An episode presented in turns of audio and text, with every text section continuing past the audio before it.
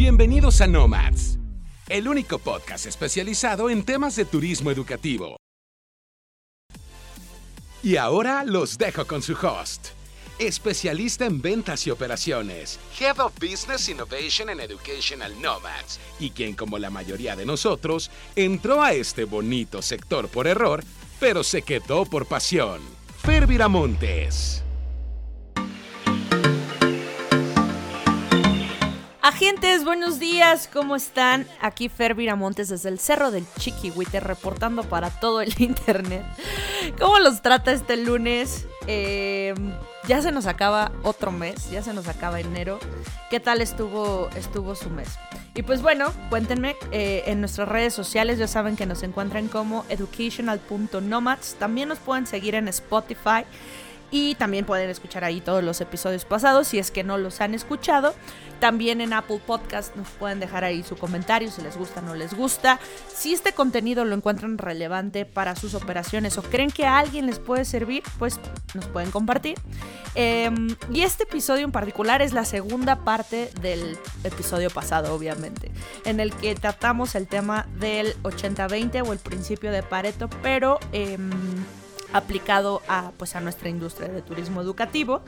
En este episodio vamos a, a platicar sobre un caso que me mandaron en la semana. Ya ven que les dije que, me, si tenían algún caso que quisieran que comentáramos, lo, me lo mandaran. Y pues por ahí ya hubo alguien que me mandó un caso. Me pidieron obviamente que fuera pues confidencial, así que no les diré quién lo mandó. Lo siento para los chismosos, lo siento mucho. Pero bueno, vamos a empezar con, el caso que me mandaron. Se los leo rapidísimo. Dice... Nosotros integramos el programa de Oper a nuestra cartera de producto porque vimos que otras agencias lo ofrecían y que había empresas dedicadas únicamente a este producto, pero no logramos que despegue.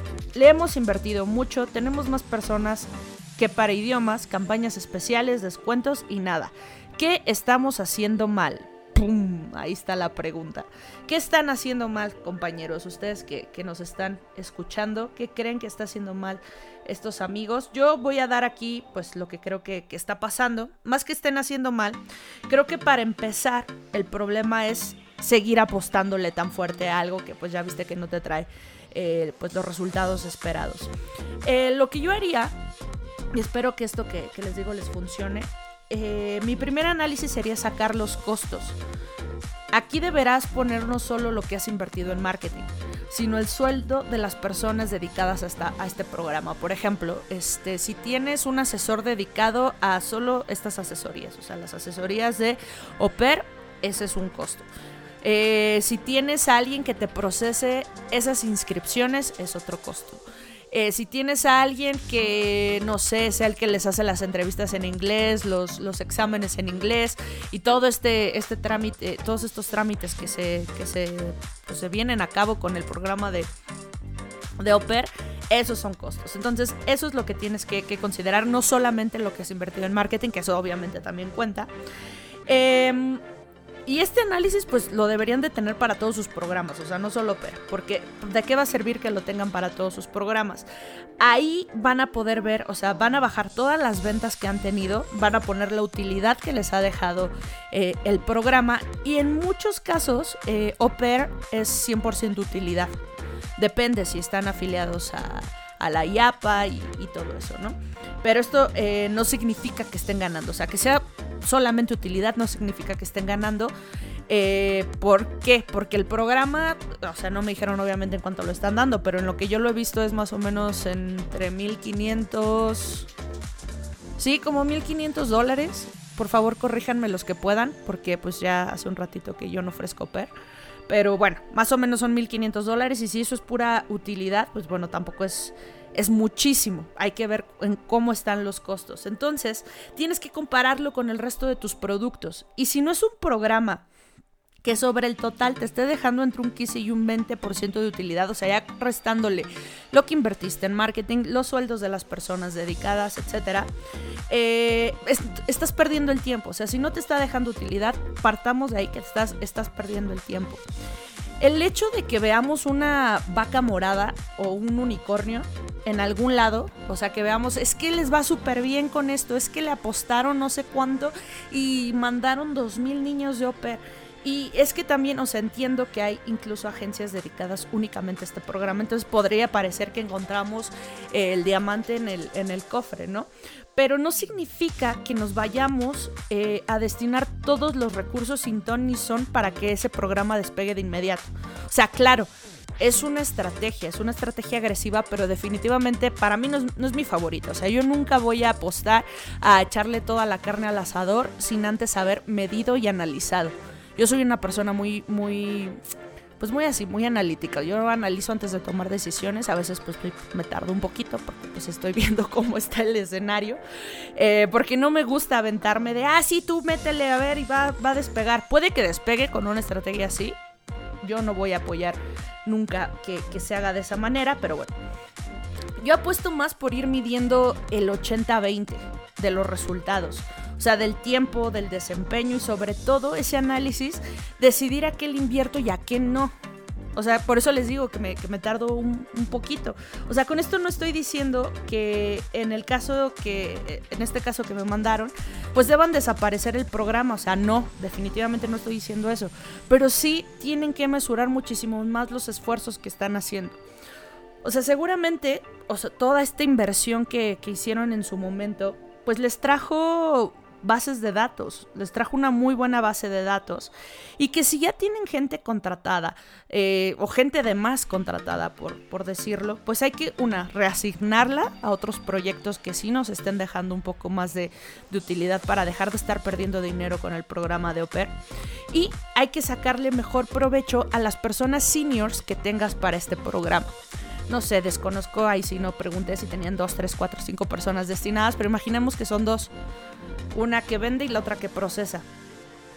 Si son dos, entonces quédate con una y que la que vende procese sus inscripciones hasta que verdaderamente con números y con utilidad y con todo lo que, lo que ya les pedí que analicen, les compruebe que hay utilidad para contratar a alguien más y aún así tendrían ganancia, pues entonces sí le metes a otra persona. Antes yo no lo haría. Ahí se los, se los dejo. O sea, los esfuerzos offline les pueden ayudar mucho porque ahorita que ya, invirtieron bastante, insisto, tienen una base de datos, tienen a esta persona senior que van a poner a llamarle como desquiciada a todos esos estudiantes o hacerles un proceso de inbound sales, eh, que si no saben qué es inbound sales, luego se los cuento. Em, hay que equilibrar el gasto que ya tuviste con, con las ventas offline que puedan generar y hasta que no logren un break-even, o sea, un eh, pues sí, un empate, por decirlo, un empate entre el gasto y la ganancia, no le inviertan. Es muy tentador invertirle algo que se ve prometedor, pero si ya los números ya te están diciendo que, pues la está regando, no lo sigas haciendo. Eh, eso es lo que yo, como yo trataría ese caso en particular, espero que les sirva este consejo.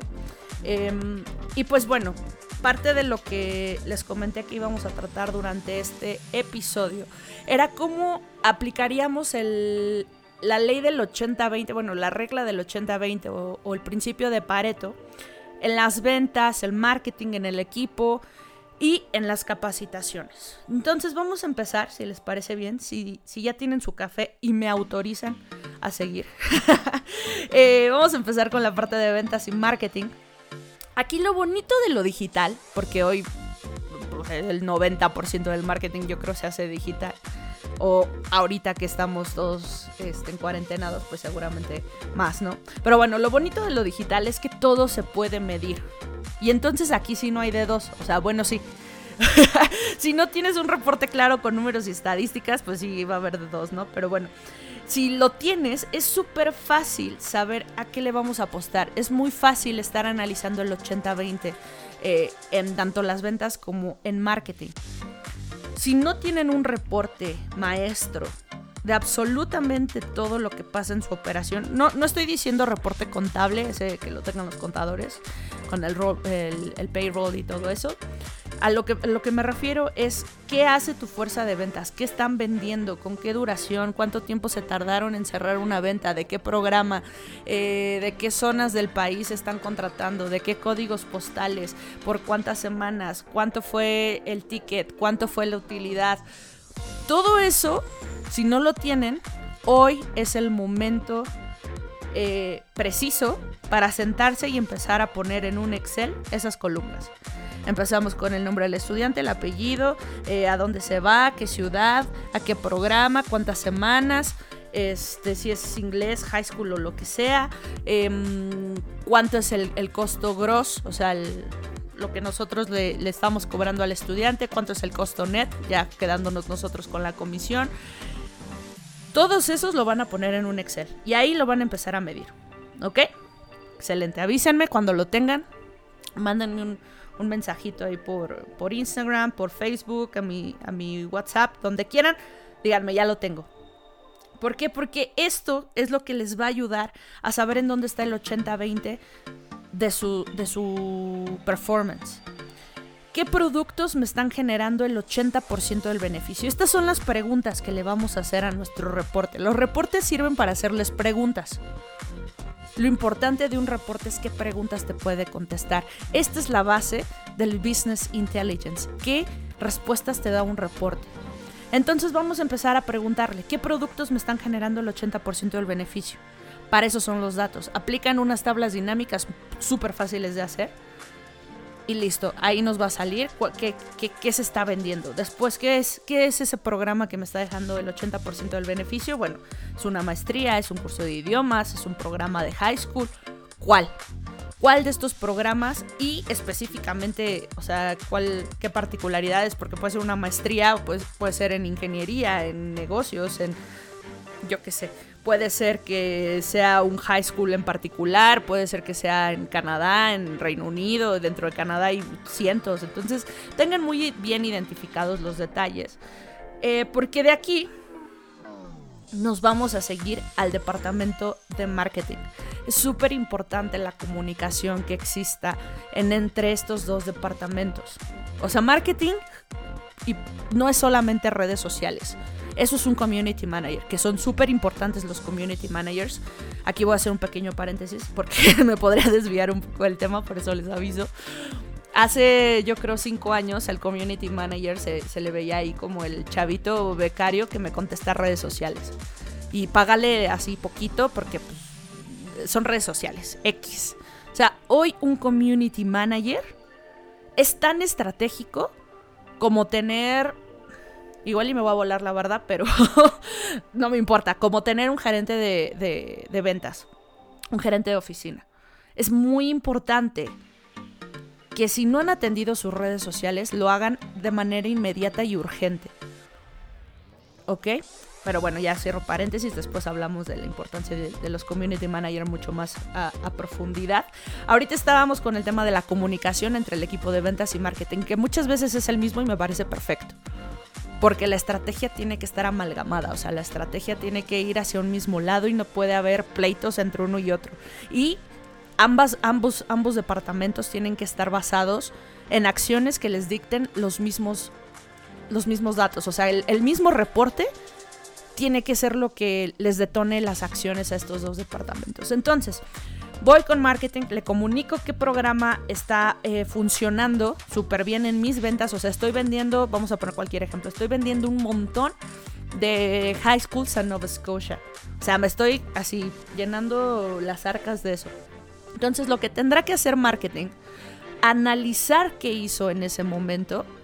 Por eso son importantes las fechas, por eso son importantes los meses, para saber qué acción detonamos en ese momento. Igual y solamente fue un video que, colgamos en redes sociales del de, el distrito escolar y con eso se viralizó y nos empezaron a caer solicitudes y los, y los asesores se volvieron locos y pues ya este, empezaron a, vender ese, ese distrito escolar. O sea, hay que ver cuál es el posteo más exitoso y replicarlo. Las redes sociales, si, si es pagada la publicidad, te da una cantidad de métricas que no tienen idea. Es súper interesante ver los resultados de una campaña pagada de marketing, porque justamente ves que falla. O sea, ves si, si, si yo le invertí a Facebook, yo qué sé, mil pesos en este posteo de Oper, agarrando el ejemplo de Oper, le invertí mil pesos en este posteo de Oper, pero no tengo ni un solo lead. ¿Qué pasó? Pero pues si le puse dinero y si para eso es mi dinero, para que me traiga clientes, pues no, así no funciona. Y las métricas que nos arroja una campaña digital son muy interesantes porque justamente ves si tuvo muchos impactos, por ejemplo, no sé, tuvo 100 mil impactos esa, esa, campañita que le metiste mil pesos, tuvo 100 mil impactos, pero te generó 3 likes y 0 clientes, 0 visitas web. Habla de que 100 mil personas lo vieron, pero a ninguna le interesó. Quiere decir que tu contenido es cero relevante para esas 100 mil personas. Entonces ahí pasan mil cosas. O hiciste mala segmentación o simplemente pusiste un arte feo y nadie lo peló. Pero bueno, volviendo a lo del high school y por qué marketing tiene también que tener acceso al reporte de datos, es porque hay que tratar de replicar las campañas exitosas. O sea, insisto, innovar no significa reinventar la rueda. Innovar es simplemente ver qué ajustes pequeños podemos hacer para seguir teniendo buenos desempeños en nuestros esfuerzos comerciales. Ahora, ojo, por eso les digo que tienen que tener bien traqueado todo para tomar buenas decisiones. Porque puede ser que un producto me esté trayendo el 80% de los resultados, pero es porque le aventé todo mi presupuesto. Obviamente puede, puede pasar, o sea, que bueno, ¿no? Que como se te trajo resultados, pero puede ser que no sea lo más eficiente. Esto sería, aquí estaremos hablando de eficiencia del presupuesto.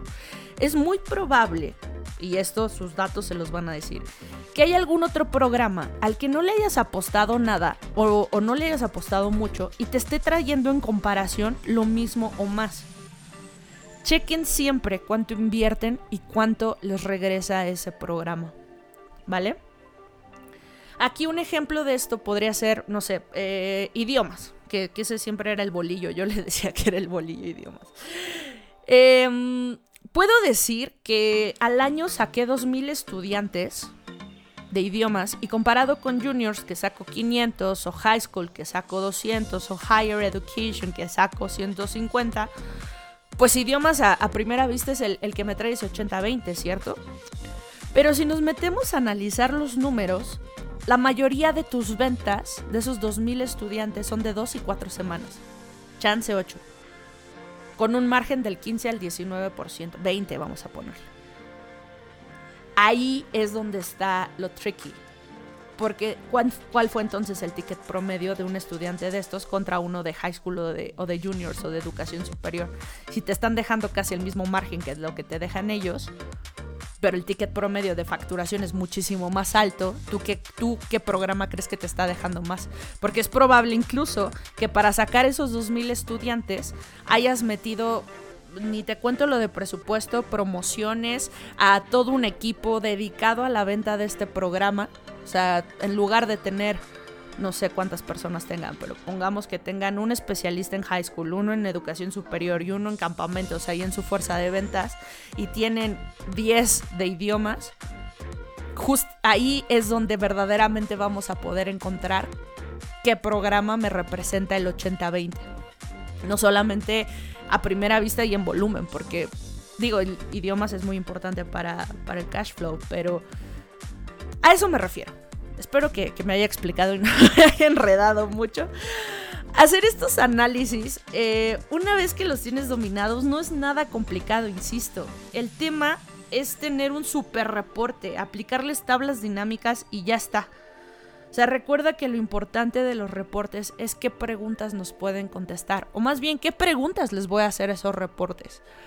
Es, muy interesante eh, hacerle preguntas a, los reportes. Y pues bueno, vamos a pasar a la parte del el equipo. ¿Cómo aplico el 80-20 con mi equipo? Y pues aquí puede ser un poco duro, pero cierto. Díganme si no.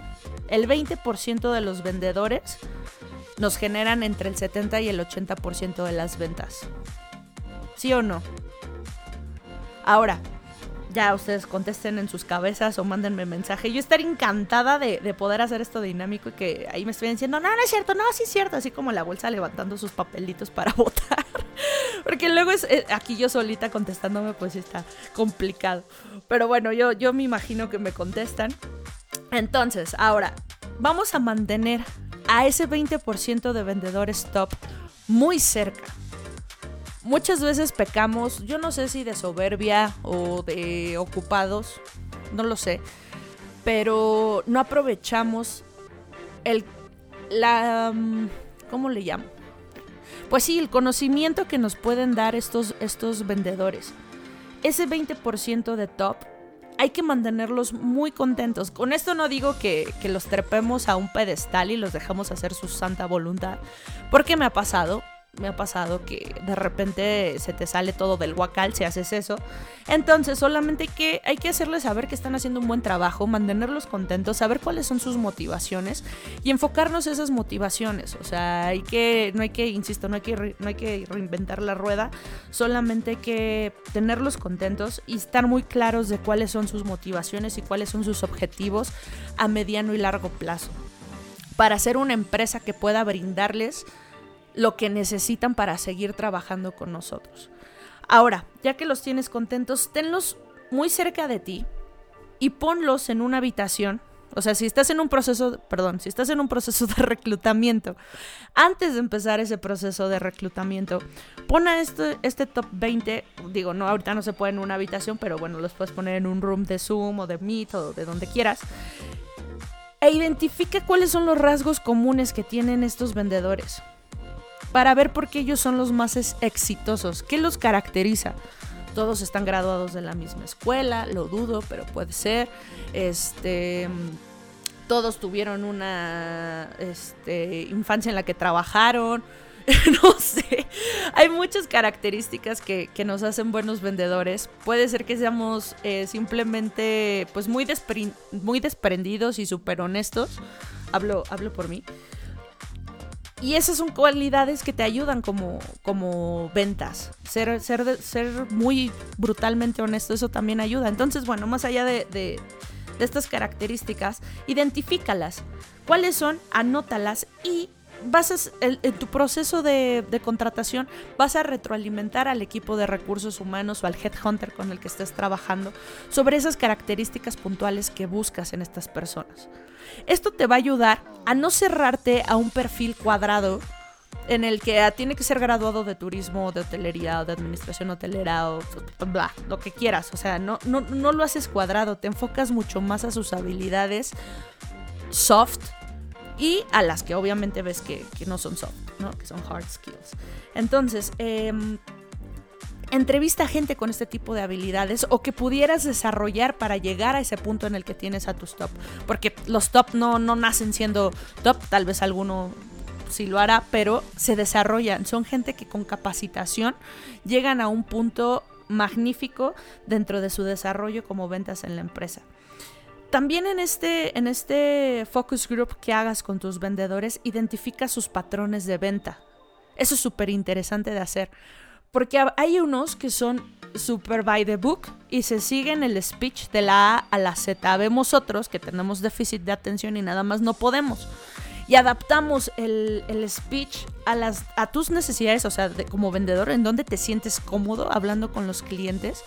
Y también los vas adaptando dependiendo del cliente que tienes enfrente. O sea, hay veces que, que pues sabemos escuchar. Por lo regular los buenos vendedores saben escuchar y no por un tema bluff ni, ni, que estén fingiendo, sino simplemente se nos da a escuchar y adaptas el speech. Entonces identifica de este focus group qué, qué tienen como patrón de venta ellos. Lo adaptan, lo siguen así al pie de la letra y eso te va a ayudar mucho si eres gerente de ventas a saber cómo capacitarlos, a saber cómo motivarlos. Eso es, es muy interesante. Estos análisis pues no son, no son tan, tan fáciles, pero hay algunas metodologías, es una de las metodologías que, tenemos en Educational Nomads, que es el Nine Square Block, o el Nine Block Square, perdón. Este, este análisis te ayuda a ubicar a tus vendedores o a tus colaboradores dentro de cuadrados, dentro de nueve cuadrados, en los que te dicen si es una estrella ascendente, si es un performer, si es tienen varias categorías y dependiendo de esa categoría es la capacitación que se sugiere. Es súper interesante, eso lo hemos aplicado con equipos y a mí me encanta hacer eso porque justamente me da la libertad de adaptar las capacitaciones a los perfiles de los asistentes. Es, es muy interesante. Pero bueno, ya que hicieron esto con el equipo, ahora sí, viene la parte de la capacitación del equipo, que también es fascinante. Y también el 80% del entrenamiento la van a aprovechar el 20% de tus asesores. O sea, los otros estarán en el celular, los otros estarán papaloteando con el, con el compañerito de al lado, los otros estarán, este, chance, cachándote unas tres ideas y luego se les olvidarán. Pero habrá un 20% que van a ser las estrellitas marineras en el, en el corto plazo. Y en esas te vas a enfocar. O sea, las demás van a, van a quedarse en el camino, como todo. Nos vamos quedando en el camino y solamente van saliendo las mejores. O sea, no, que no te dé miedo eso. No pasa nada. Ahora, este 20% de, de trainees o de asesores que ya tienes muy bien capacitados, es muy importante que les compartas tus secretos, los secretos que tú vas aprendiendo. Y no solamente secretos, esto suena así como, como la caja roja de la reina, en donde venía la valija diplomática, pero bueno, no, no, no me refiero a esa clase de secretos, sino que muchas veces cuando estás a la cabeza de un equipo, cuesta trabajo bajar la información, o más que cuesta trabajo se te olvida, te llenas de mil cosas en el día a día y se te olvidan las cosas importantes a bajarle a tu equipo. Hay cosas que pasan a nivel dirección hay indicaciones que hay a nivel dirección, hay toma de decisiones a nivel dirección que se te olvida decirle a tu equipo, simplemente por orgullo, porque ah, tú eres el jefe, ¿cómo les vas a hablar al equipo? Tú tienes que tener el control de la información, ¿cómo se las voy a dar? Eso es bullshit. Tienen que informar al equipo siempre. El equipo tiene que conocer toda esa bajada de información, la tienen que tener ellos, tienen que tener pues sí, conocimiento sobre qué van, por qué la estrategia, por qué se decidió ir para allá. Tienen que hacerlo. Así es como subes a un equipo a bordo para ir remando hacia la misma dirección. Es muy importante siempre bajar la estrategia de producto, de venta y de clientes a tu equipo. Y por último, dedica menos recursos, menos gente a clientes menos importantes que es parte de lo mismo del 80-20 que les vengo diciendo desde el episodio pasado. Así es esto, sé que suena a veces feo y duro, pero es simplemente ser más eficientes con los recursos que tenemos. Pues bueno, espero que eh, este episodio les haya servido de algo. Si fue así, por favor ayúdenme compartiéndolo en las redes sociales. Ya saben que nos encuentran como arroba educational.nomads en Facebook e Instagram. También estamos en LinkedIn, por si ahí andan chismoseando, también nos van a poder encontrar, me van a poder encontrar a mí, seguramente por ahí. Pueden escribirme a contacto arroba educationalnomads con sus propuestas de temas, postulaciones para participar en los episodios, dudas, quejas, sugerencias, lo que se les ocurra. Yo voy a estar muy feliz de leerlos siempre. Pues bueno, yo fui Fer Viramontes. Mantengamos la conversación. Hasta el próximo lunes. Bye.